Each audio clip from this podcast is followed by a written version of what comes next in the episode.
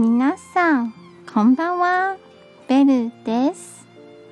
台湾の女子語を紹介しています。今日の言葉はこちらです。満足を知れば常に楽になります。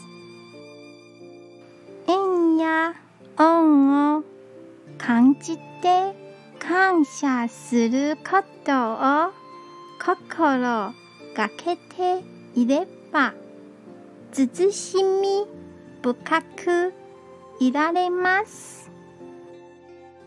今日も一日お疲れ様でした。ゆっくりお休みくださいね。じゃあまたね。